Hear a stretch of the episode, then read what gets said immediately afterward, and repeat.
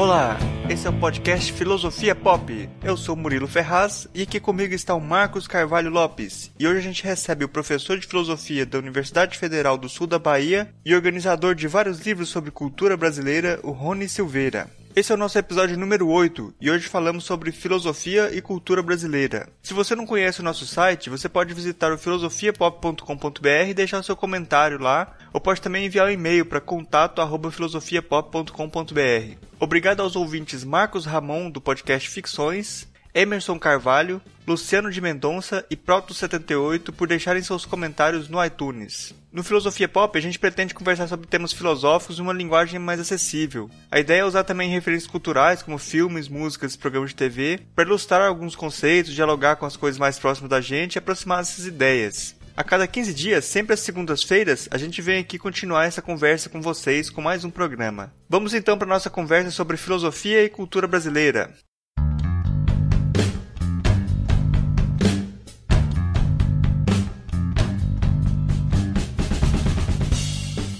Hoje a gente recebe o Rony Silveira. Ele é professor na Universidade Federal do Sul da Bahia, é doutor em psicologia, mestre em filosofia e é organizador de vários livros sobre filosofia e cultura brasileira e está também lançando o livro dele, a Apresentação do Brasil. Gostaria de pedir para você se apresentar para o pessoal, para quem não conhece você ainda, com o que você trabalha, o que, que você faz. Bom, é, eu me formei em filosofia na Universidade Federal de Goiás, é, fui fazer mestrado na Universidade Federal do Rio Grande do Sul, em Hegel, que era meu interesse na época, fiz mestrado. Acabei ficando no Rio Grande do Sul como professor, no interior. É, depois acabei me, me, envolvendo com estudos sobre memória e por uma dessas questões de mais de ocasião, de oportunidade, é, acabei entrando no doutorado em psicologia para trabalhar com o tema da memória, porque não tinha orientação na filosofia na época no Rio Grande do Sul. Então acabei me tornando doutor em psicologia, mas com uma formação toda em filosofia. É, é, é mais uma questão de, de ocasião, de oportunidade. É muito curioso, porque uma, uma, uma certa época estava conversando com um colega meu, éramos colegas de universidade, e nós estávamos notando né, uma série de livros que estavam aparecendo com temas de cultura geral. Né? Muitos livros americanos, por exemplo, que versavam sobre é, os Simpsons e a filosofia, ou Buffy, a caça, é, a caça a vampiros e a filosofia, livros que pareciam para nós que não tinham muita, até nem tinham muito atrativos, né? Mas é, começamos a pensar por que, que no Brasil nós fazia isso, por que, que a filosofia não conseguia dialogar com a cultura brasileira, né? E acabamos organizando, eu e Sérgio, Sérgio Schaefer é o nome dele, esse colega, acabamos organizando um livro com essa temática, e o primeiro livro é, é Drummond e a Filosofia, enveredamos por organizar coletâneas, até porque, obviamente, não era nossa pretensão é, escrever um livro inteiro sobre um cantor, como escrevemos depois sobre Caetano, organizamos um livro sobre Caetano, nada disso. A ideia era é, conduzir os colegas né, a pensarem sobre o Brasil. Na verdade, criar o livro criava uma oportunidade de uma discussão voltada é, para a cultura brasileira. Então, é, esse é, um, é um, uma área que eu gosto muito de tenho gostado muito de trabalhar e me enveredei por isso, mais por um, uma questão. Né, nunca, nunca planejei é, esse, esse tipo de trabalho. Né? Inclusive, não é, por exemplo, a minha área de doutoramento, é sobre memória, não tem nada a ver diretamente com isso. Acabei me envolvendo com isso mais pela circunstância de, de ter essa discussão com o Sérgio, organizarmos um primeiro livro sobre Drummond, chama Drummond e a Filosofia, e depois enveredamos, organizamos mais alguns livros, alguns com o Sérgio, outros sem o Sérgio, por uma questão ou outra.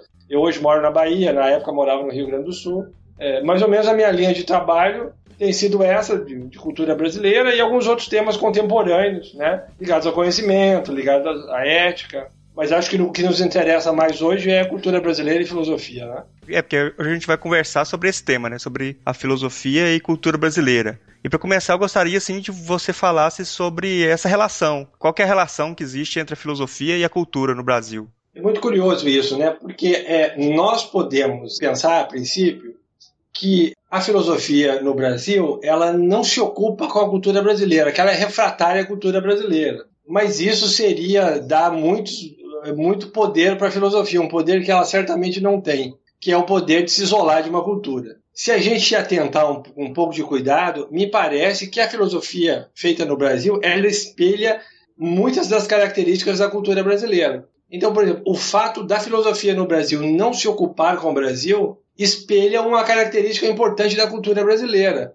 que é uma cultura feita com os olhos nos países é, que nos colonizaram. É, um, uma cultura que valoriza um tipo de conhecimento que não está ligado diretamente ao mundo efetivo onde nós vivemos. E é muito curioso isso, né? Porque a definição clássica de filosofia que nós temos é que filosofia é nada mais do que ser capaz de uma forma de pensamento que é capaz de pensar na sua época. É, obviamente, para pensar a sua época, pensar o seu, o seu lugar também, né? o, as coisas que nos cercam mais diretamente e que nos passam desapercebidos. Né? É, estranhamente, então, se a gente for é, levar essa definição de filosofia a sério, parece que a filosofia nem existe no Brasil.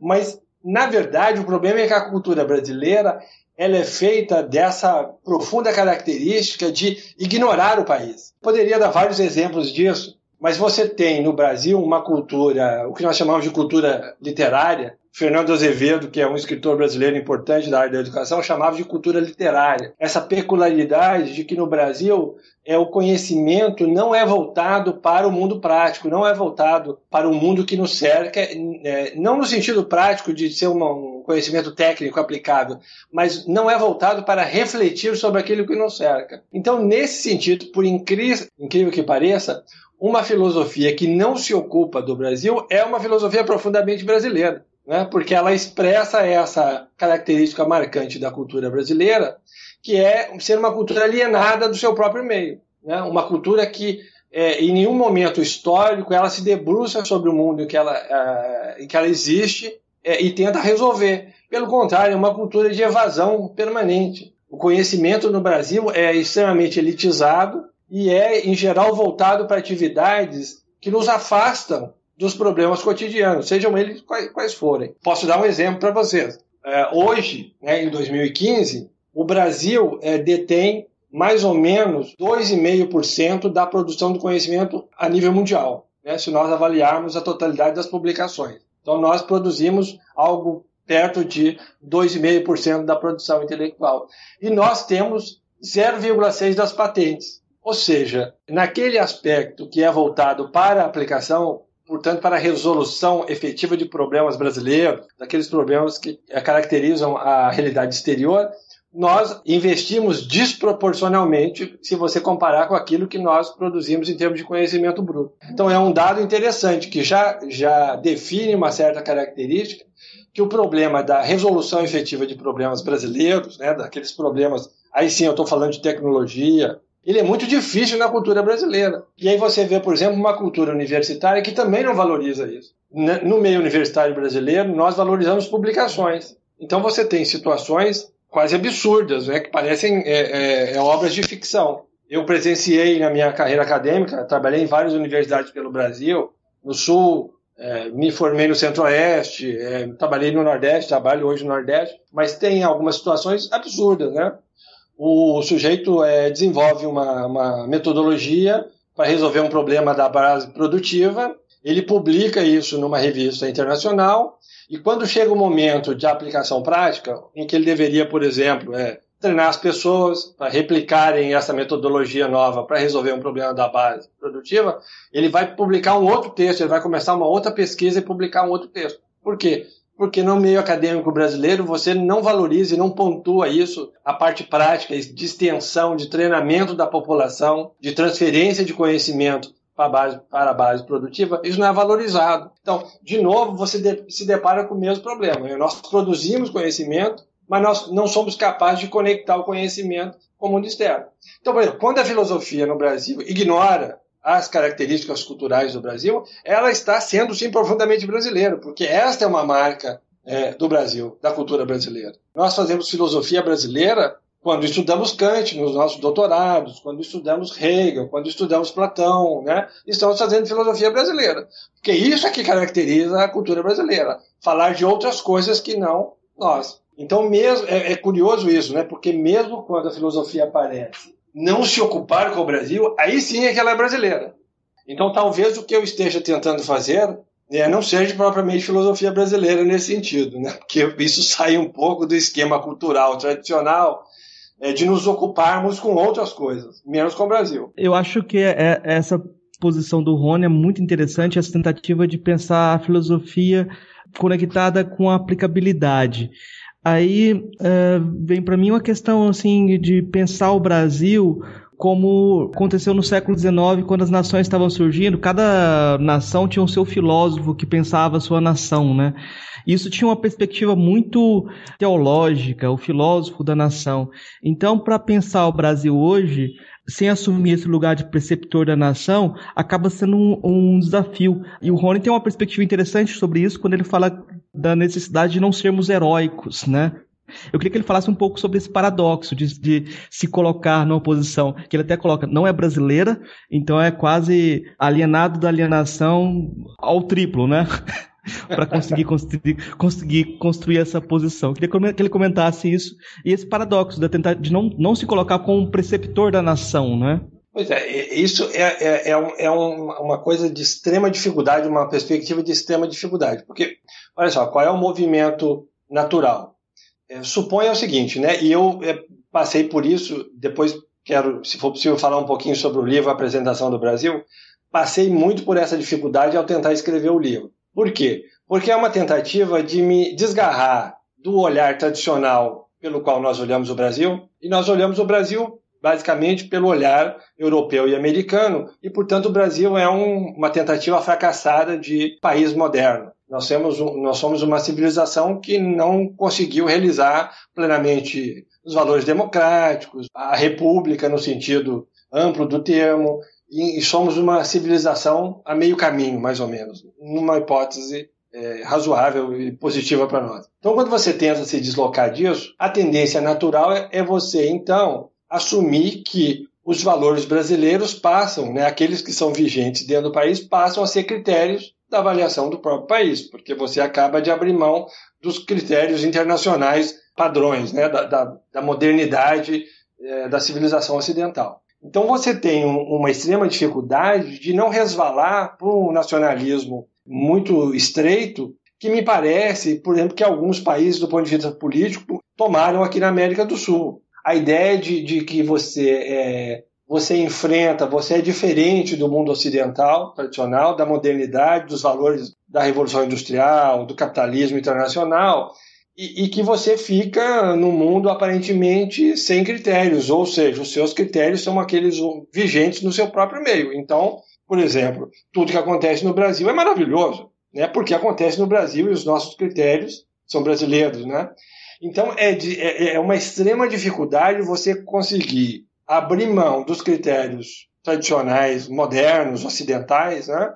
E fazer alguma leitura do Brasil que não recaia num tipo de nacionalismo mais estreito, né? É, do que aqueles que, do que aqueles critérios que, dos quais você abriu mão. Porque, na verdade, são duas formas de tautologia, né? Você assume como ponto de partida os valores da civilização ocidental, da modernidade ocidental, e você mede o Brasil por eles. Então, na verdade, você está cometendo uma tautologia. Né? Você, efetivamente, aquilo que você está avaliando é o quanto nós não cumprimos plenamente esses critérios que nós adotamos sem nenhum tipo de avaliação preliminar. Esse é o nosso ponto de partida. Bom, nos livramos dessa tautologia para adotar uma tautologia brasileira do tipo tudo que nós fazemos é lindo e maravilhoso e perfeito porque são brasileiros. Quer dizer, não faz sentido abrir mão de uma tautologia para cair numa outra, né, que deixa de ser internacional, que parece mais estreita, para se tornar uma tautologia nacionalista. Né? Então, assim, ó, eu até digo no livro, né, é, é, eu caminho numa, numa lâmina de uma faca. Obviamente, você tenta se livrar, fazer uma leitura do Brasil um pouco mais, digamos assim, amorosa, né, porque uma, numa tentativa de compreender a lógica interna que leva o Brasil a ser o que ele é, ao mesmo tempo que você não pode simplesmente dizer, olha, é, é, está certo. Então, por isso que o livro se chama Apresentação do Brasil, né? Não é uma defesa do Brasil, é uma apresentação. Aí cabe a cada um de nós tomar uma postura. É, diante do reconhecimento dessa lógica peculiar que é ser brasileiro, e que eu acho que é uma lógica diferente dos valores ocidentais modernos e contemporâneos, o que, o que nos cabe fazer? O livro não avança em nenhuma dessas soluções infelizmente, é, eu acho mais prudente, pelo menos nesse primeiro momento, não avançar nisso. Agora, o fato de reconhecer uma lógica alternativa vigente no Brasil, ela permite, por exemplo, que soluções sejam formuladas de maneira contextual. Porque a, a velha lógica da crítica exterior feita com esses, a partir desses critérios ocidentais modernos, ela, nós já sabemos o resultado. O resultado é o Brasil é um, um país que não cumpriu plenamente os valores ocidentais, não cumpriu plenamente a ideia de república, não cumpriu plenamente os valores democráticos, ou seja, nós não cumprimos isso. Bom, mas nós não cumprimos isso há muito tempo. O país existe há 500 anos. E pelo menos há 200 ele é, há quase 200 ele é independente. Ele caminha com as suas próprias pernas. Se nós não cumprimos, isso é sinal de que nós resistimos a esses valores. Né? E nós resistimos por quê? Porque os nossos valores, os valores predominantes no Brasil, não são esses valores. Nos custa muito sacrifício qualquer movimento de modernização. É, então, quer dizer, agora, a dificuldade de, de, fazer uma leitura, que é o tema da pergunta, né? É, a, a dificuldade de fazer uma leitura do Brasil fora dos parâmetros modernos tradicionais, portanto, também fora dos padrões intelectuais nos quais eu me formei, né, como filósofo brasileiro, nós, eu me formei, como todos os filósofos brasileiros, é, lendo uma tradição filosófica do mundo ocidental. Então, me livrar um pouco desse, desse conjunto de valores, embora eu os utilize como critérios de comparação, mas não como critérios de avaliação, me livrar disso sem resvalar por uma defesa é, singela de que o Brasil é um país maravilhoso e que o nosso modo de ser, tal como está, é muito promissor, muito interessante então, sempre, é, às vezes eu tenho a sensação no livro que eu mais oscilo de lá para cá do que propriamente que exista um meio termo possível nisso. É, agora, a tentativa é, de ser é, heróico no sentido de, bom, a partir disso, então eu formulo um projeto alternativo de desenvolvimento para o país, me parece, nessa altura do, da época que nós vivemos, nessa altura da história, só para lembrar, né, no século passado nós passamos por duas guerras mundiais, uma delas claramente é, motivada por projetos de civilização alternativos, né? Eu é, não tenho é, nem pretensões, nem é, coragem para me meter numa empreitada desse tipo. Acho é, que o risco de é, produzir sofrimento para pessoas não vale a pena. Então, pelo menos que a gente seja capaz de fazer um diagnóstico, né? uma leitura um pouco mais atenta para o que significa ser brasileiro. Isso talvez já nos forneça é, é, um contexto é, pertinente para formular soluções que não sejam uma mera imposição de valores ocidentais, que em geral, se nós olharmos para a história do Brasil, essas implementações não têm funcionado bem. As nossas tentativas de modernização a todo custo não têm dado bons resultados. O custo é alto, o custo humano é alto, custo cultural é alto. E, e eu me lembro de uma, uma, frase do Melchior sobre esse assunto, dizendo uma coisa interessante. Né?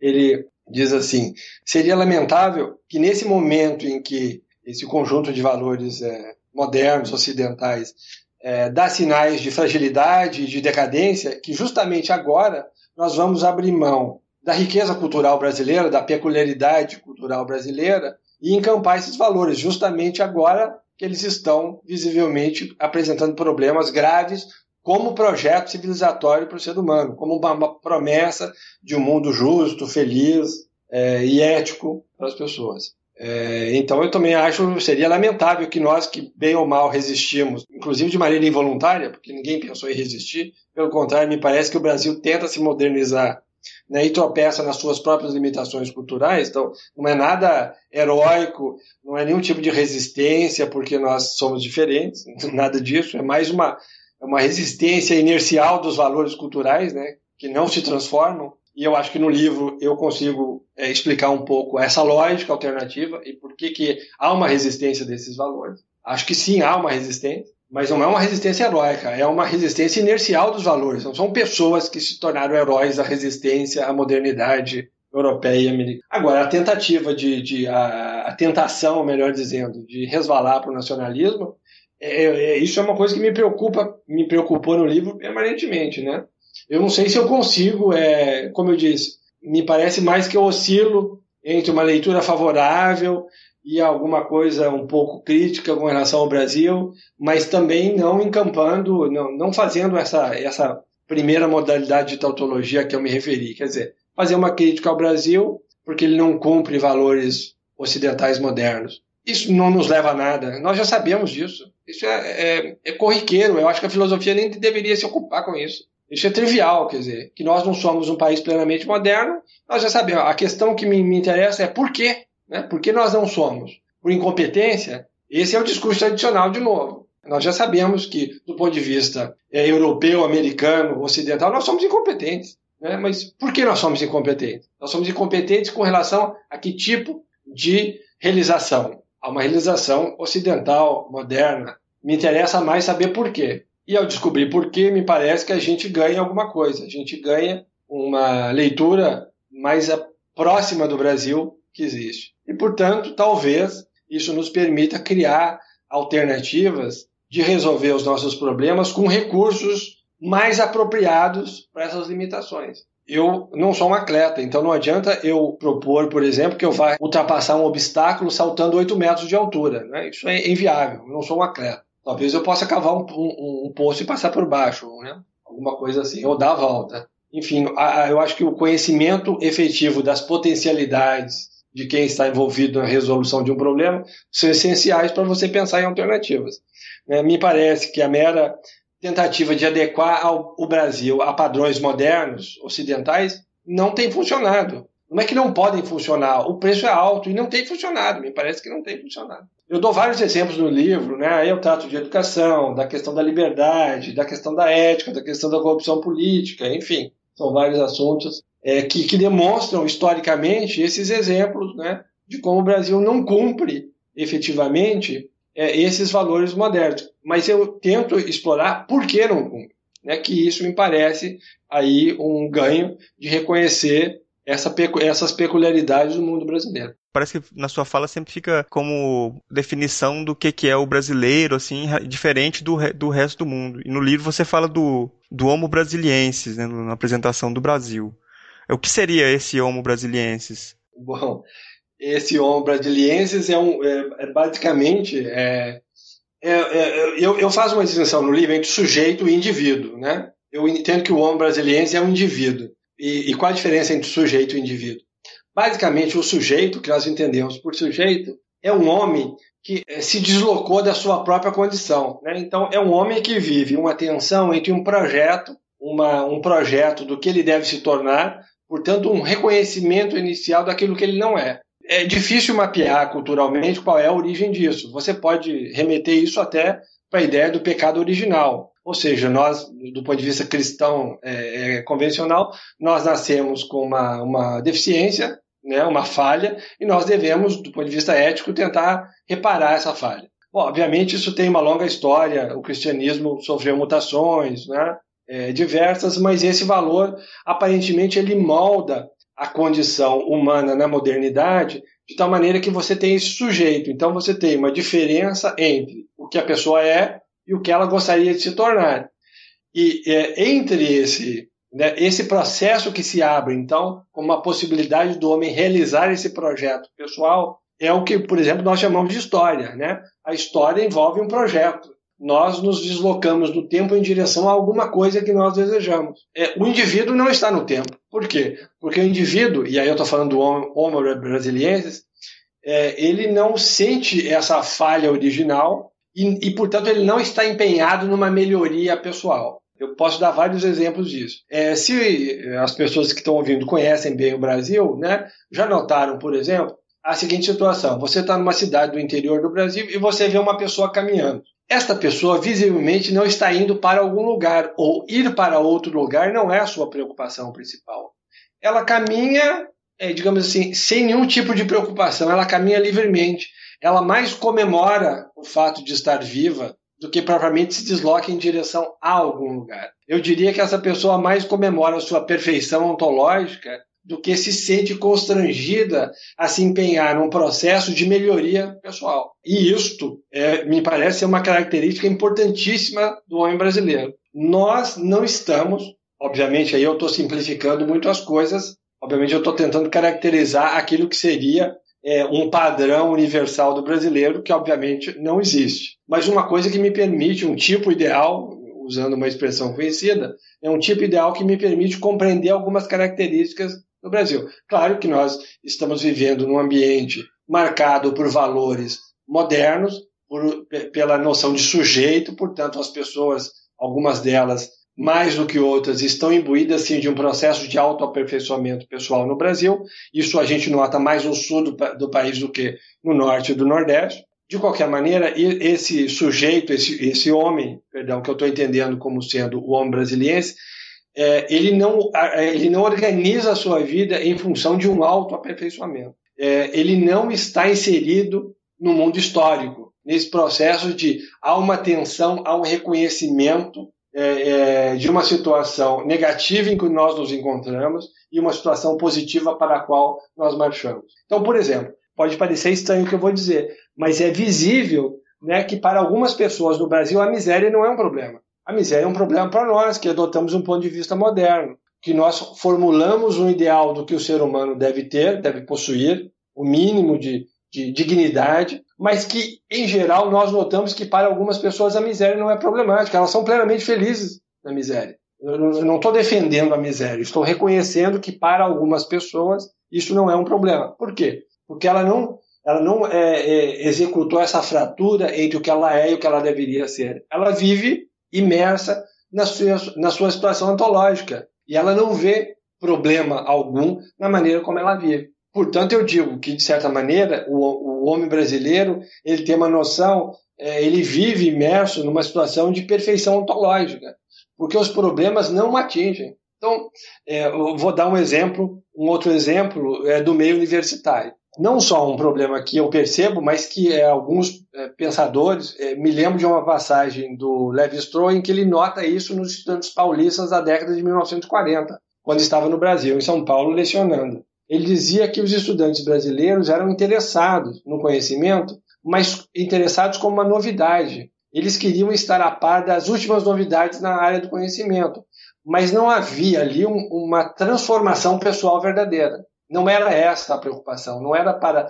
decidir como ser humano ou que, que direção você dá à vida humana a partir desse conhecimento. É uma questão de, de adereço, né? o conhecimento é um adereço. Né? O conhecimento serve para para que eu é, expresse que eu é, tenho conhecimento das últimas modas, das últimas ideias intelectuais que foram produzidas. Né? É, veja, proporcionalmente, esta é, de certa maneira, a mesma relação é, que os indígenas brasileiros tiveram com a chegada dos jesuítas aqui em 1549.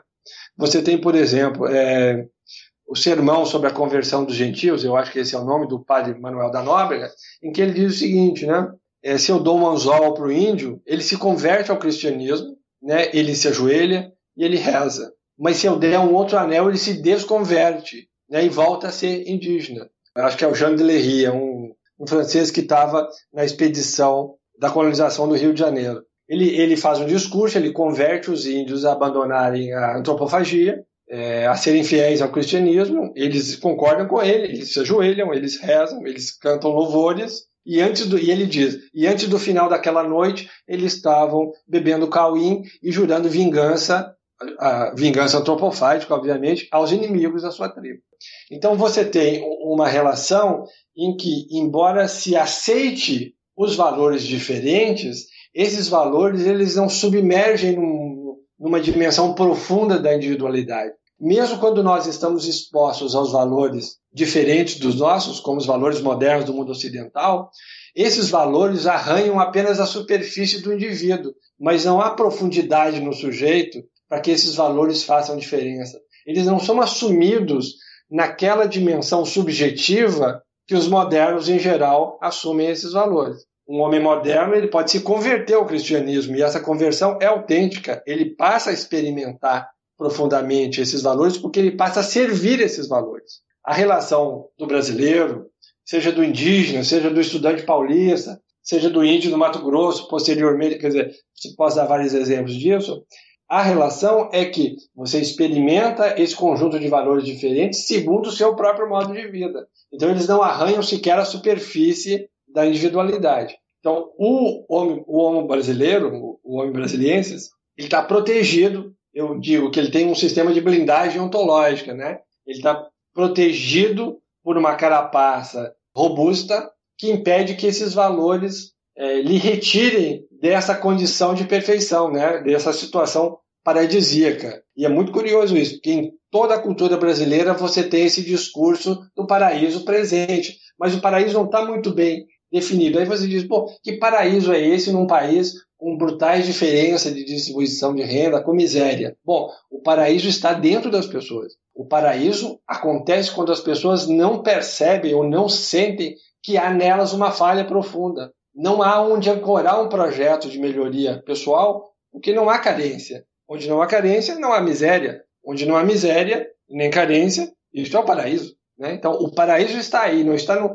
o paraíso não é fatual, não é um conjunto de fatos que se impõe. O paraíso está na leitura e na atitude do brasileiro de é, acreditar que sobre todas as coisas, por piores que elas lhe pareçam, ainda assim ele é um ser perfeito e feliz. Tem uma música do Noel Rosa, né, em que ele diz assim, né, é um verso brilhante sobre isso. Ele diz, fui bobo porque quis.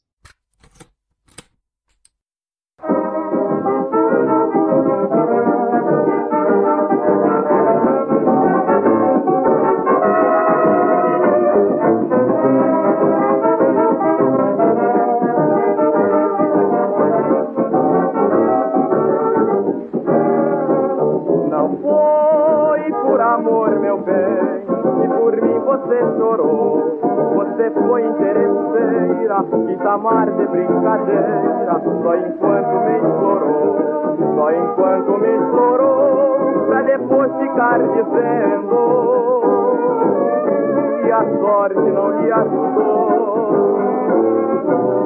Pra depois ficar... Ou seja, até no momento em que você seria rebaixado uma condição indigna, em que os outros se fazem, lhe fazem de bobo, você ainda pode afirmar recolocando as coisas na sua verdadeira dimensão, ou seja, executando aquilo que nós dizemos de damos a volta por cima, ou seja, fazemos uma interpretação das coisas benéfica para nos mantermos plenamente blindados com relação a qualquer tipo de imperfeição ou de rebaixamento da nossa é, condição ontológica perfeita. E se você nota, por exemplo, esse é o mesmo tipo de atitude que um político brasileiro tem quando é flagrado em ato de corrupção, por exemplo. É, ele nega permanentemente, ele, ele é, inverte o sentido de qualquer fato, ele faz uma manobra semântica de tal maneira que a sua defesa se torne possível. Né?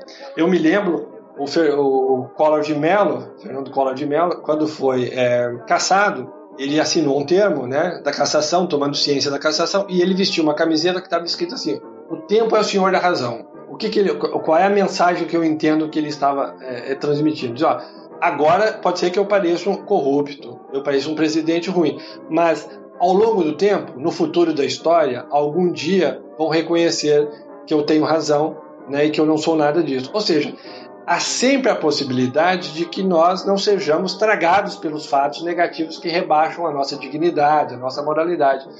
O brasileiro sempre tem essa tendência de dar a volta por cima. É sempre possível, num futuro ou num outro contexto, em que eu me dê bem, em que eu saia dessa situação por cima. O malandro brasileiro nada mais é do que essa figura que, por uma série de estratégias semânticas, sempre é, é, fornece aos outros uma leitura positiva de si mesmo. Dar a volta por cima, sair-se bem, dar um jeitinho, sempre é essa capacidade criativa, e isso sim é uma virtude brasileira, de criar um contexto a virtude brasileira para os critérios brasileiros, de criar um contexto que lhe seja sempre favorável, mesmo naquelas condições que parecem mais adversas. Então, o Noel Rosa é muito brilhante quando diz: fui bobo porque quis. Se tem alguém que pode me fazer de bobo, sou eu mesmo. Né? Mas essa condição não me rebaixa. O que me parece que caracteriza o homem brasileiro é essa capacidade de, acima de todas as circunstâncias, acima de qualquer situação degradante, que nos parece degradante, manter-se superior. Né? Bom, não sei se, se seria mais ou menos nesse sentido, que, por exemplo, quando o cidadão normal, comum brasileiro, reclama da corrupção do governo, por exemplo, parece que ele está muito mais descontente de ele não estar tá participando do esquema do que de, de mudar a dinâmica da como as coisas funcionam mesmo. Ele não quer uma mudança, mas ele queria estar tá incluído no esquema, né? Queria estar um malandro também. É porque você veja bem, você é, exigir, né, que as leis funcionem para todos significa que ela também vai funcionar para mim. Né? Ela deveria funcionar para mim. E nesse sentido, a validade incondicional da lei, que não faz distinção entre as pessoas, me prejudica e me rebaixa. Porque ao invés de usar a lei a meu critério, quando me convier, né, e quando não me convier eu não uso, que é a prática do Brasil, ela deveria se impor, né, ou seja, ela deveria se converter num valor objetivo para todos. Mas ninguém no Brasil, na verdade, quer isso. As pessoas querem, na verdade, preservar a sua condição de não se submeter de maneira imperativa a qualquer outro valor externo. Porque isso é rebaixar as pessoas. Você, você reconhecer que há um valor externo superior a você é uma maneira de rebaixar o indivíduo. Portanto, dizer que ele né, não é tão elevado assim, não é tão perfeito, que ele precisa de um projeto de melhoria pessoal, ele precisa se converter em outro tipo de ser que ele já não é. Então, na verdade, eu concordo com o que você está dizendo. Quer dizer, há muito de, de, a gente em geral reivindica é, é, o fim da corrupção, a validade incondicional da lei, mas nós sabemos que a corrupção no Brasil não é um problema de um partido político, de outro, de um tipo de político.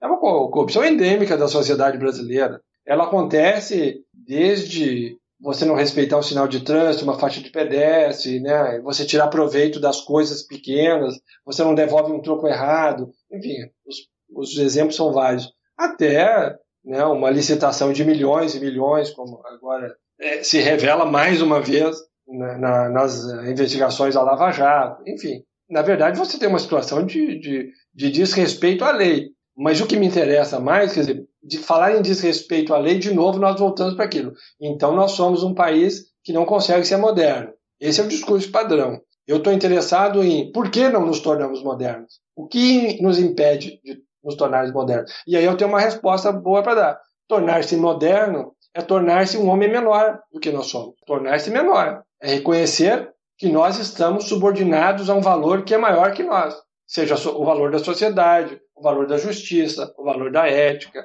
Isso não se articula com um conjunto de valores que é predominante no, no Brasil. Mas uh, eu acho que é interessante fazer uma ligação entre a análise do Rony e essa análise que está na apresentação do Brasil e um trabalho que ele fez um pouco antes, uh, tentando, tentando dar uma, uma, alguma alguma tradução do, do, dos eventos de 2013, das manifestações, né? Como que esse indivíduo se manifesta politicamente, né? Se, se tem essa ligação entre um tipo e essas, essa efervescência que foi as manifestações de 2013, queria que ele comentasse sobre isso. Pois é, é, é eu, eu me lembro que é, eu fiz um comentário uma vez, acho que uma outra conversa, quando os eventos aconteceram, né, de 2013, me pareceu que, por exemplo, que nós estávamos, é, obviamente estava me lembrando do movimento Occupy, né, do, do próprio evento do, do site Wikileaks, né? Esse movimento de maior transparência, de exigência de, é, digamos assim, reduzir uh, uma certa legitimidade da ação do Estado a, a uma ética parecida com a ética dos indivíduos, né? Então, de certa maneira, questionar a legitimidade do Estado para ser desonesto, para fazer espionagem, para inclusive cometer assassinatos né, de interesse nacional. A gente sabe que isso acontece. É, me pareceu que nós estávamos alinhados com isso. É, mas é, eu analisando com mais cuidado, talvez é, entendendo, estava escrevendo o, a apresentação do Brasil, talvez entendendo com um pouco mais de, de carinho o Brasil, né? Eu acho que não. O que me parece que acontece, talvez eu não tenha uma leitura muito positiva dos eventos, né? talvez muito otimista. Não que eu não pretendo nem concordar nem discordar dos eventos, obviamente são manifestações políticas e é, eu acho que é, talvez eu não seja otimista no, do ponto de vista da interpretação que eu faço dos eventos.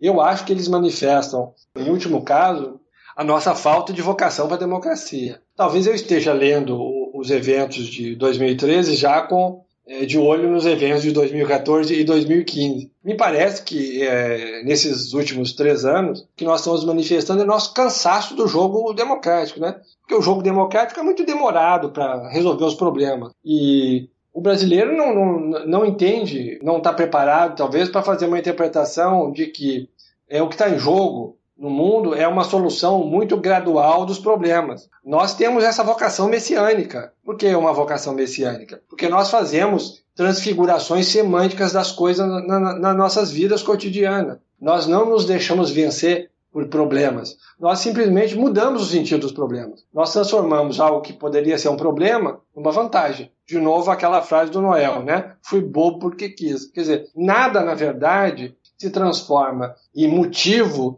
para que eu me empenhe no longo processo de melhoria pessoal. É, e me parece que o Brasil também não tem esse talento, né? Aí eu estou analisando, fazendo o mesmo tipo de raciocínio que serve para o indivíduo brasileiro, o país como um todo.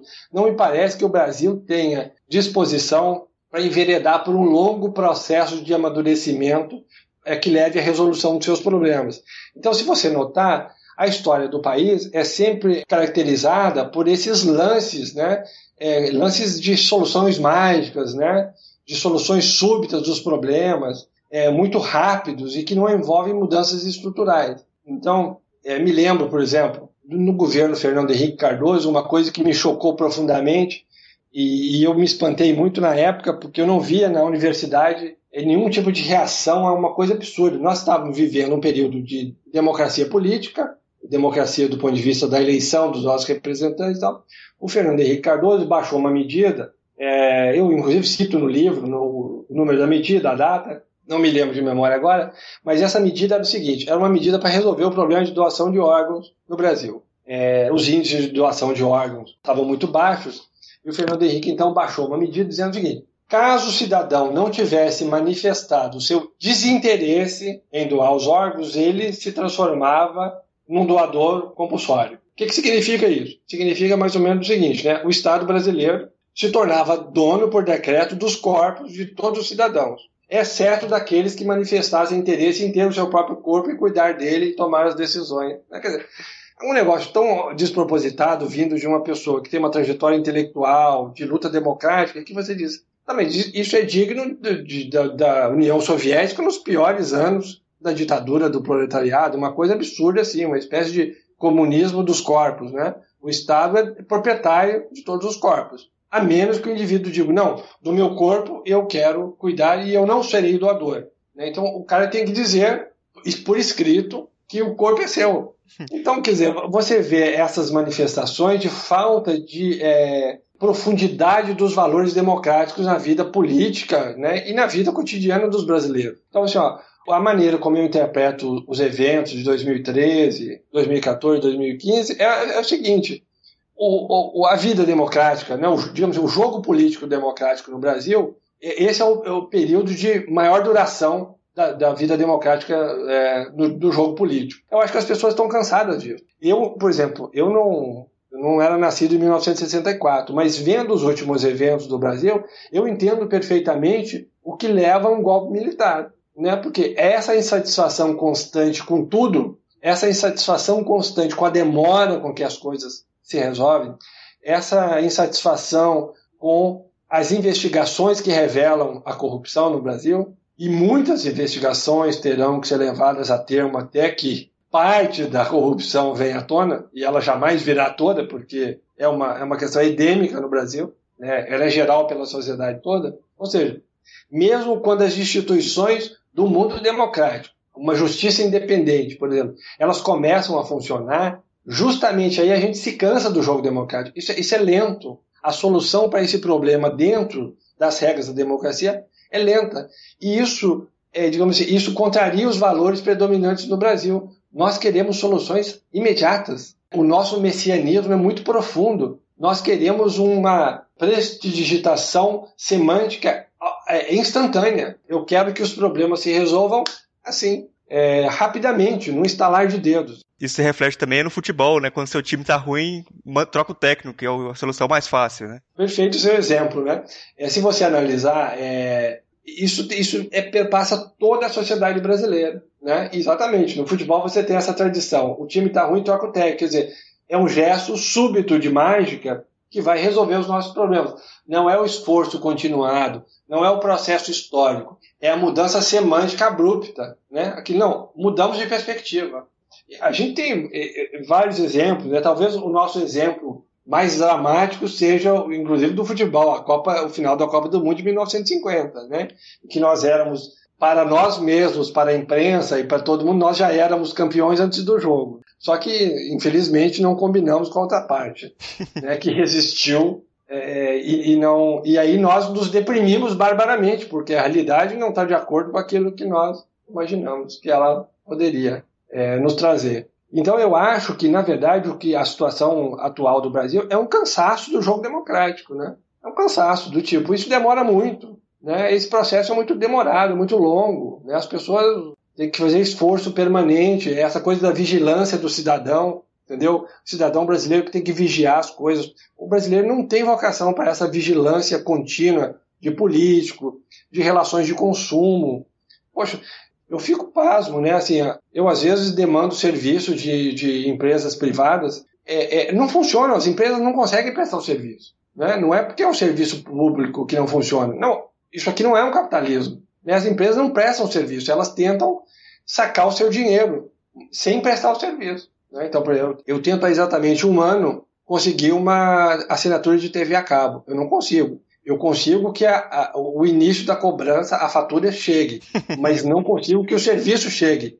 A cobrança já começou três vezes e eu arduamente consegui cancelar as cobranças, mas o serviço jamais chegou. Então, o que eu vejo no, no, no brasileiro é essa falta de, de paciência, essa falta de habilidade para lidar com processos que envolvem a constituição daquilo que o sujeito moderno se especializou, quer dizer, né, ele é, escolhe um determinado conjunto de valores e ele consegue transformar gradualmente a sua vida, ele consegue fazer com que a sua vida se aproxime desse ideal. O indivíduo quer se, é, se tornar ético e ele se esforça ao longo da sua vida para construir um padrão de ação que leva, que, que reflete esse conjunto de valores. O brasileiro é profundamente inconsistente. Não é que nós não tenhamos habilidade, eu acho assim, para adotar valores modernos. Nós temos. Nós adotamos e desadotamos. Nós somos um pouco ainda os indígenas do padre Manuel da Nobre. Nós nos convertemos e no dia seguinte nos desconvertemos. Então não é falta de habilidade, é falta de capacidade de é, dar consistência ao longo do tempo. Você pega qualquer instituição brasileira, por exemplo, a polícia. A polícia foi criada para fortalecer a segurança dos cidadãos. Na maior parte do país, a polícia é uma ameaça à segurança dos cidadãos. Às vezes ela nos ajuda, às vezes ela nos atrapalha, às vezes ela assassina cidadãos inocentes na rua. Quer dizer, essa inconsistência, essa falta de capacidade de dar ao mundo prático o mesmo conjunto de valores que foi intencionado no início, uma polícia que seja funcional e que seja de acordo com os valores que fundaram a instituição polícia. Né? Isso é difícil no Brasil. É, então, por exemplo, você cria um determinado organismo, você cria uma universidade para desempenhar determinada função. Cinco anos depois, se você for analisar, metade da força do trabalho das pessoas está sendo usada para outra coisa. Então, esse padrão de inconsistência permanente. É, então, por exemplo, é claro que, é, do ponto de vista político, isso a longo prazo, dá na seguinte situação que nós vivemos hoje, né? Essa coisa de esse é, embora eu não ache que vá acontecer golpe militar nesse momento, mas essa sensação de que o mundo político está todo corrompido, está esgarçado e precisa ser refundado, nós temos que começar de novo do zero. Não sei como, né? Enfim, da onde vão tirar os políticos? Talvez a gente tenha que criar um programa mais políticos também. é porque os políticos não vêm de fora, né? Eles vêm da própria sociedade. É, pois é. Então, quer dizer, é, porque de, da sociedade que nós temos, vão sair políticos com as mesmas características. Então, assim, essa, essa necessidade de refundar as coisas, né? É uma, é, uma, é uma cultura de golpe, é, é uma cultura de mudanças súbitas, de fazer mágica. Então, por exemplo, quando nada no Brasil funciona, o cara cria uma lei. Uma lei, por exemplo, como essa que eu citei do Fernando uhum. Henrique. A lei não tem nenhum efeito prático, pelo contrário, essa lei, inclusive, foi, esse decreto foi anulado porque o que se verificou foi que diminuíram as doações de órgãos, porque os médicos não tinham coragem de executar o decreto, entendeu? Não eram capazes de, contra a vontade das pessoas, de pegar um órgão que a pessoa não tinha doado de, de verdade, de maneira voluntária. Então, ao invés de você investir nas mudanças culturais, por exemplo, nesse caso da doação, fazer campanha de conscientização para convencer a pessoa da importância do órgão ser doado para uma outra pessoa, a sobrevida que essa outra pessoa vai ter, o bem que você pode fazer para o próximo, você, por decreto, tenta resolver o problema.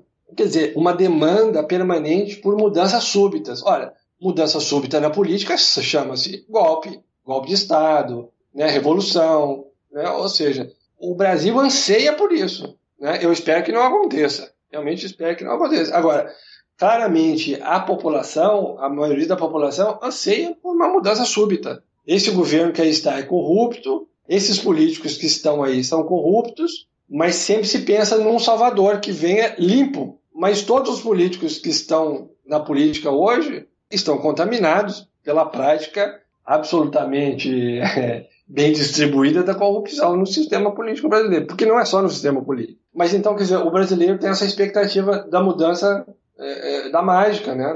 do pensamento mágico. Muda-se tudo. Faça uma mudança. Vamos começar de novo. Vamos contratar um novo técnico. Vamos mudar o técnico. não é à toa que não teve só um golpe né, no Brasil, né? já tiveram vários. Né? Então, assim, a minha leitura, é que eu disse, a minha leitura talvez não seja uma interpretação das mais otimistas. Eu acho que isso expressa a nossa necessidade de uma mudança súbita no mundo político. Nós estamos cansados disso já. São muitos anos de democracia, esse joguinho de ganhar muito pouco. Por exemplo, é inegável que o Brasil evoluiu em termos de distribuição de renda. Nós acabamos de sair do mapa da fome, que é um mapa, não é feito, os indicadores não são feitos por brasileiros, é, né, da ONU, um mapa independente, quer dizer, há, eh, do, pelos observadores internacionais, internacionais, melhoria nas condições da população mais pobre no Brasil. É um, um governo que tenta fazer inclusão social de maneira inegável. Mesmo assim, nós entendemos que é um avanço lento, insuficiente. Nós queremos reverter 500 anos de expoliação e, e governo da elite para a elite em 20 anos. Entende? Então, é, claro, isso não é possível de ser feito. Né? Você não pode, se você não usar a força, de novo, se você não usar a força, você não consegue reverter isso. O jogo democrático é um jogo lento, de ganhos e perdas. Né? Vejam só, a parte mais conservadora da política brasileira hoje é o Congresso Nacional. Como é que você vai fazer mudanças e muito mais mudanças súbitas contra um Congresso que é conservador e que foi eleito pela maioria da população, que tem legitimidade para ser conservador. Ele tem legitimidade para isso. Então é natural que ele emperre os avanços. Mas, é, enfim, eu vejo que os, os eventos dos últimos três anos, o que eles denotam é cansaço com o jogo político democrático, com a lentidão do processo histórico de melhoria que faz parte de toda a democracia, né? de ganhos e perdas, de avanços e recuos. Eu, eu sei do, do, dos projetos todos de, do, do, Drummond é filosofia, Caetano é filosofia. Ah, então, é, eu sei também muito bem que agora você está montando um projeto sobre religiosidade brasileira e filosofia. que parece ser um projeto muito interessante, né?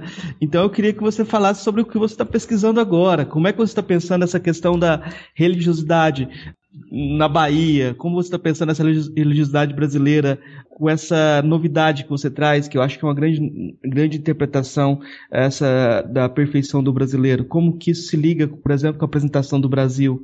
Olha, é só para dar para o ouvinte uma certa é, noção da, dos livros que nós organizamos, né? eu disse que eu havia organizado inicialmente aquele livro, é Drummond e a Filosofia, foi o primeiro livro que eu organizei com o Sérgio Schaeffer. Depois nós dois organizamos é, Caetano e a Filosofia, então fomos da poesia para a música popular brasileira. Depois organizamos um livro, é o Cinema Brasileiro e a Filosofia. Depois disso, é, eu organizei é, sozinho um livro, é o Futebol e a Filosofia. Depois organizei novamente com o Sérgio e com Renato Nogueira, um professor da Federal Rural do Rio de Janeiro, o Samba e a Filosofia, que foi lançado agora em 2015. E estamos preparando a religiosidade brasileira e a filosofia. A religiosidade brasileira é um, é um, um elemento importantíssimo da cultura brasileira. Né? É, você tem uma, uma, um tipo de interseção é, religiosa no Brasil, a gente chama de sincretismo, talvez seja o termo mais adequado, embora alguns critiquem o termo, né? Diz que, na verdade, alguns, há algumas máscaras aí, né, nada mais do que isso. Mas você tem um tipo de, de relação com, com o fenômeno religioso muito típica, que é muito específica do Brasil, né? É, e que, por exemplo, o catolicismo que veio para o Brasil é um catolicismo que, é, que em nenhum momento ele exige uma reverência muito profunda dos crentes, né? Isso tanto é notável em festas religiosas, por exemplo, portuguesas, né? Você tem historiadores narrando essa relação é, do português com, com, a religião, essa ideia da proximidade com os santos, né? É, mas você tem os outros, por exemplo, é, não só esse fator do catolicismo, então essa pouca reverência, né? mas você tem também, tanto do ponto de vista das religiões de matriz africana, como das religiões é, dos índios brasileiros, é, religiões é, politeístas, em que as relações de proximidade entre os deuses e os homens são muito grandes também. Então você tem uma conjunção de um tipo de religião que não exige do crente, por exemplo, aquele tipo de reverência rigorosa, aquela observância ao preceito, né, o respeito ao dogma, por exemplo, que é típico é, das religiões que influenciaram a Revolução Industrial na Europa e que levaram, por exemplo, à colonização americana. Né? Estou falando, obviamente, do cristianismo reformado, da reforma protestante. Então você tem é, uma religião que, que, digamos assim, ela favorece muito a manutenção desse sistema de valores, dessa blindagem ontológica, como eu chamo, né, em torno do homem brasileiro. Em nenhum momento a religião se impõe como uma obrigação da aceitação de um valor que é superior ao ser humano. Veja só, mesmo no plano da religião, você tem muitas essas relações maternais, né? a nossa predileção, inclusive pela, do ponto de vista do catolicismo, pela Virgem Maria, do que propriamente uma relação direta com Deus, ao contrário dos protestantes, né? cuja relação é direta com Deus, não é com nenhum de seus intermediários, nem com pastores, nem com santos de segunda ordem. Então, você tem no Brasil a permanência desse tipo de crença religiosa. Você tem no Brasil um fenômeno fantástico, né, que é, uma, é digamos assim, a imersão é, desse nesse contexto de secretismo de várias religiões, de uma religião nova, segundo os historiadores, datada do século XX. Estou falando da Umbanda, que não é a mesma religião que o Candomblé, de esse sim de é, matriz africana, né, mas a Umbanda é uma religião diferente, que mistura um pouco de, de catolicismo, um pouco de espiritismo, da linha kardecista, enfim, uma religião nova que se expande muito pelo Brasil, tem um grande número de crentes, é crescente o número de casas ligadas a essa linha. É, e é muito curioso isso, né? Porque eu estava lendo um livro que tentava explicar a Umbanda e fiz umas contas por alto. Né? A Umbanda faz uma distinção entre várias linhas, cada linha dessas teria várias falanges, é, cada linha tem um líder, né? Que um dos sete orixás do candomblé, então, portanto, aí ela pega esses orixás do candomblé, que tem o seu, o seu lado católico, essa proximidade com os santos católicos, né? Mas o curioso da Umbanda é que essas, essas linhas, elas são, digamos assim, pirâmides, né? Elas são compostas de várias entidades, falanges que, é, numa conta rápida que eu fiz, as entidades listadas, né, obviamente não foram listadas nominalmente, mas a descrição numérica passava de 950 mil nessas sete falanges. Quer dizer, é uma dispersão, é uma dispersão do fenômeno espiritual né, é quase inumerável. Ou seja, cada um pode incorporar o seu próprio santo, a sua própria entidade. Ela é quase um atendimento individualizado. Ela permite que cada pessoa experimente esse contato religioso e o processo de possessão, quer dizer, uma experiência profunda com o fenômeno religioso, de possessão, o transe, que nós chamamos de transe, de uma entidade que é peculiar, que, que só você, entre todos os seus conhecidos, incorpora. É, quer dizer, é, é, de novo, é uma religião muito próxima, que se aproxima muito da, do valor empírico, quer dizer, a pessoa.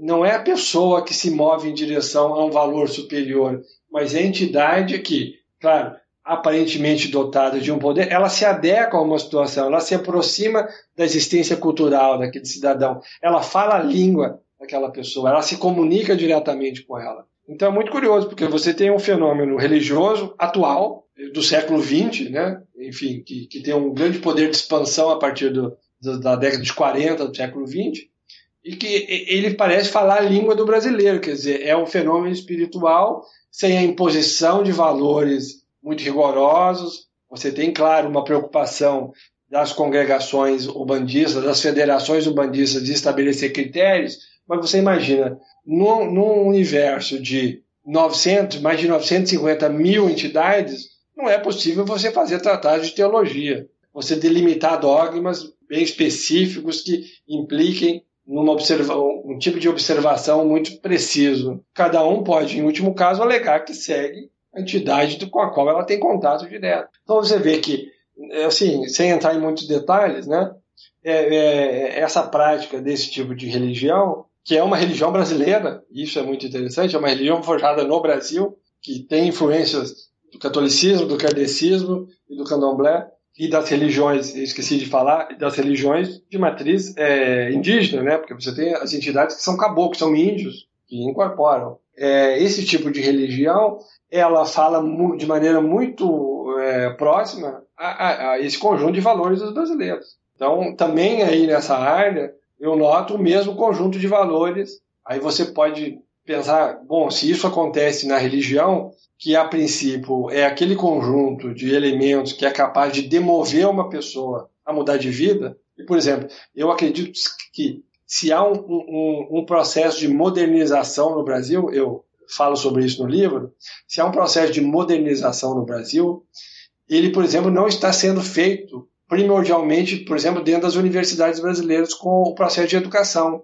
Ele está sendo feito pelas igrejas protestantes. Essas conseguem mobilizar as pessoas. Então, por exemplo, você vê, isso é muito comum no interior, igrejas protestantes capazes de alterar profundamente a vida das pessoas. Por exemplo, tira as pessoas do alcoolismo, do uso de drogas, coisa que as religiões tradicionais do Brasil, elas em geral não têm essa força, essa compulsão pelo ordenamento da vida, pelo respeito a padrões de comportamento muito sólidos. É, isso é muito mais comum nas religiões reformadas. Então, se há uma modernização em curso no Brasil, me parece que ela é uma modernização que vem é, fundamentalmente pelo lado das igrejas protestantes. Então, tanto do ponto de vista da resistência e da manutenção dos valores brasileiros, digamos assim, estou falando da Umbanda, quanto do ponto de vista da modernização, né, portanto, da, do desmantelamento desse sistema de valores, você tem a presença da religião. Né? Então, é muito interessante você observar é, esses, esses dois tipos de iniciativas simultâneas no Brasil, né? A modernização, que me parece que vem aí é, ganhando força através da conquista de fiéis pelas igrejas protestantes, e você tem a expansão da Umbanda, que parece falar uma língua contrária, quer dizer, uma adequação da religião à realidade cultural do brasileiro. É, essa característica do brasileiro, por exemplo, pode aparecer quando o católico aqui você conversa com ele, ele não é incomum ele falar, por exemplo, ah, em outras vidas, em próxima vida, mesmo ele sendo católico, né? Sim, sim. Não, e o curioso é que nós não percebemos contradição nenhuma nisso, quer dizer, nós não lemos o dogma, nós não lemos o dogma como dogma, né? Então assim, ah, eu, eu sou espírita, mas por via das dúvidas eu passo na igreja uma vez por mês só para me garantir. É, quer dizer, a gente não, não lê o dogma, né? ou, ou seja, a religião serve as pessoas. Não são as pessoas que servem a religião. As pessoas não fazem reverência à religião, aos valores religiosos, né?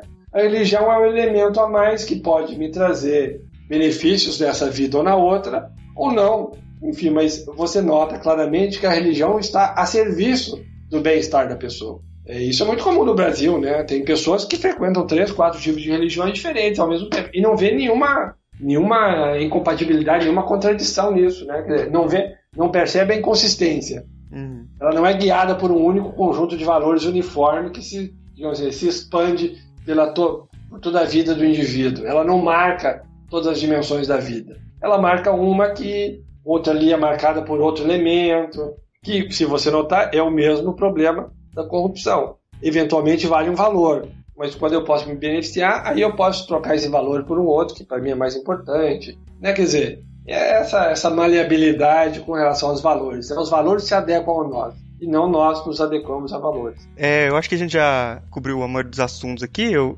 gostaria de ver se, se você quer falar mais alguma coisa para encerrar, assim, para dar um fechamento. Não, acho que, enfim, não me ocorre nada que eu tenha que eu queira dizer assim. Quer finalizar alguma coisa aí, Marcos? Perguntar, fazer uma, uma pergunta para encerrar? Não, acho que já fez um percurso bem bacana desde o início, assim. É, vamos partir para as indicações então. É, Rony, você tem, trouxe alguma coisa para indicar pra gente? Modéstia à parte, eu praticamente falei do livro, né? Então, eu vou indicar o livro, né? Olha só, a vantagem é, da leitura do livro é que o livro foi lançado apenas em e-book e o livro está disponível para download. Você paga para ter acesso ao livro. Eu não tenho aqui o site de cor. A gente coloca lá no, no site, não tem problema não. É, ok, no site, né? É, no meu site, na seção livros, o livro está lá para download gratuito. O livro além das questões que as quais eu fiz referência, ele envolve outras questões de natureza ligada à teoria do conhecimento, a representação da natureza que, que nós temos, essa questão do paraíso que é muito presente, né? não só nos discursos sobre o Brasil, mas na própria mentalidade brasileira. Eu diria que é quase um comentário paralelo à cultura brasileira, né? Essa referência a ser um paraíso, a ser um país do futuro. Isso tudo é, tem uma explicação, é, eu tento dar explicações para esses elementos todos que são, fazem parte da nossa vida cotidiana como brasileiros. É comum a gente falar que o Brasil é uma promessa, uma promessa para o mundo, é um país do futuro. Falo sobre futebol, um livro. Também quem, quem quiser, depois no próprio site onde tem esse livro para fazer o download, o livro completo na íntegra, tem as coletâneas que o pessoal pode conferir. Em geral tem um capítulo disponível para leitura, mas esses livros estão editados por editoras né, comerciais que vendem os livros, então aí para ter acesso ao livro completo as pessoas teriam que comprar. No caso de apresentação do Brasil, não, o, o download é livre do texto integral. Então eu recomendo a leitura do livro. Acho que o livro permite uma aproximação, pelo menos, né, de uma compreensão do Brasil a partir de um olhar um pouco mais cuidadoso com as nossas características culturais. É, de certa maneira, eu estou invertendo aquilo que é a prática da filosofia brasileira, né? que é é, a prática de tratar de outros assuntos, né? mas nunca do nosso contexto.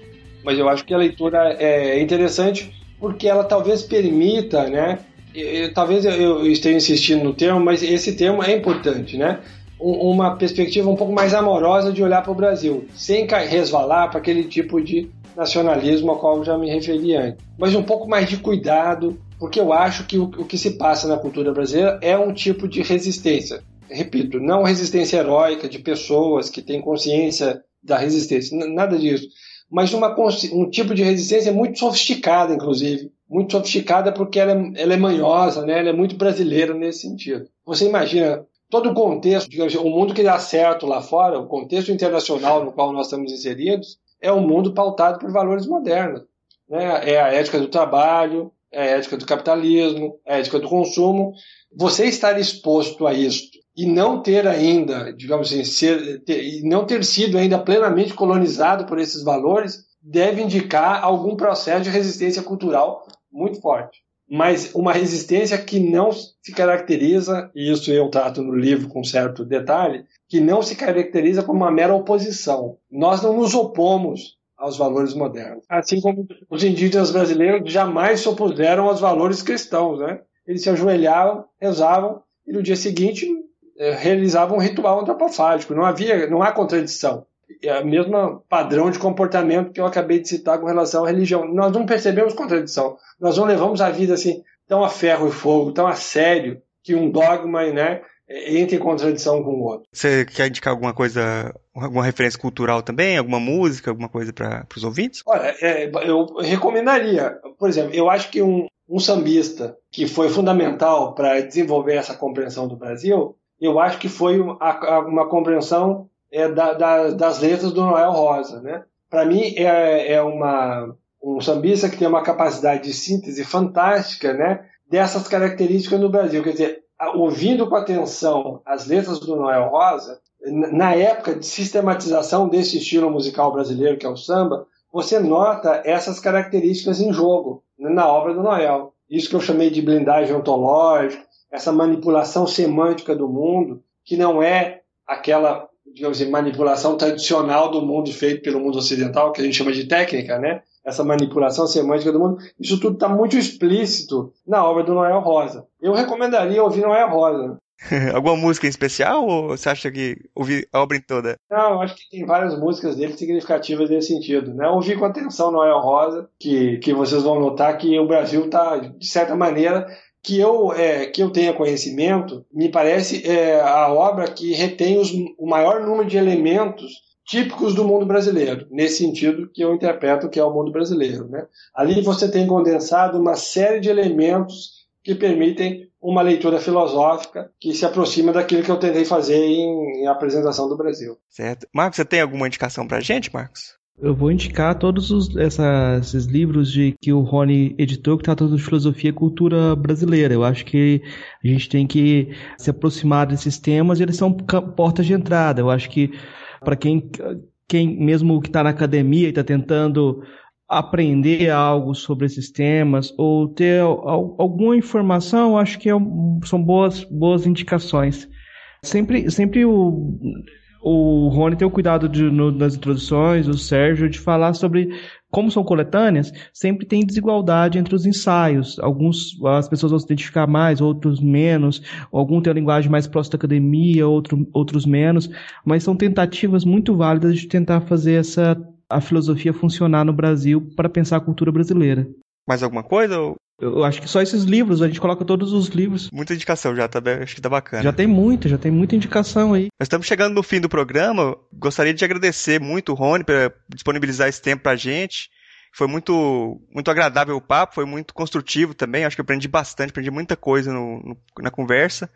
E eu acho que o espaço aqui está sempre aberto, que se você quando você quiser voltar e quiser falar de, outro, de outros assuntos, ou até retomar o assunto, está sempre aberto aqui.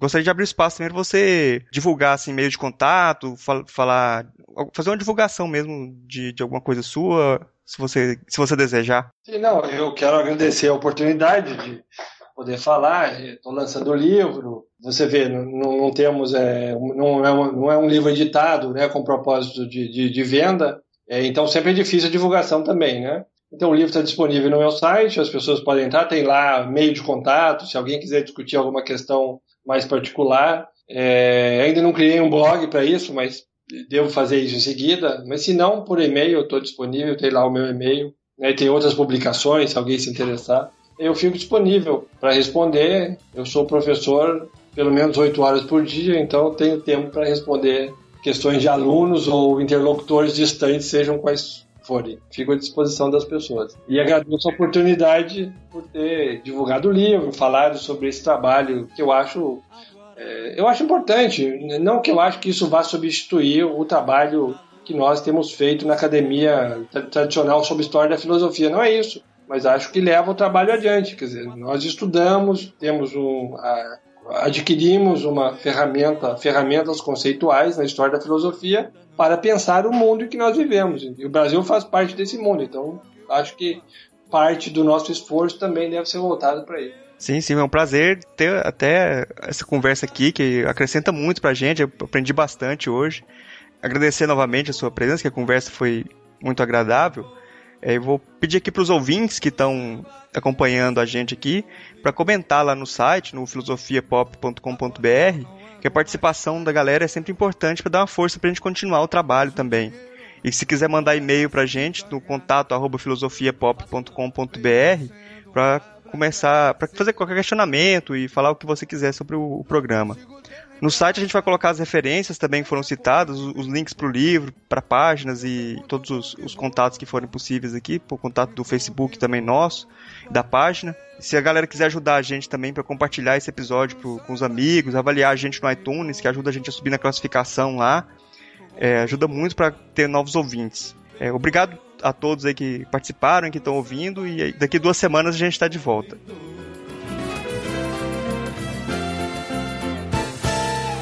Hoje estou pulando como um sapo. Pra ver se escapo dessa praga de urubu A coisa tá brava mesmo, hein? Já estou coberto de farrapo E vou acabar ficando nu. Meu terno já virou estopa. Eu pergunto com que roupa Com que roupa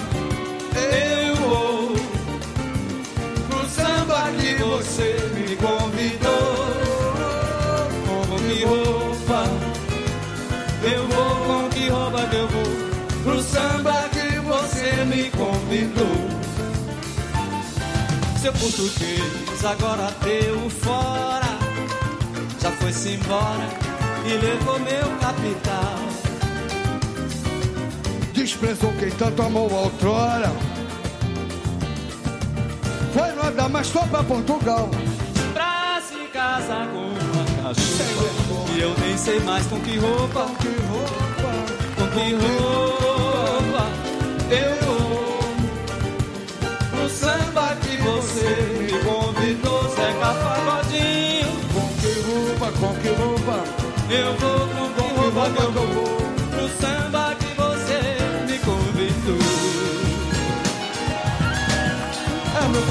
festa de fogo no Burundança Pouca roupa acabou, né? Qualquer roupa é boa Isso assim cantado por Zeca Pagodinho. As palavras e as notas de Noel Rosa na voz de Zeca Pagodinho. Isso é o Rio de Janeiro inteiro. Valeu!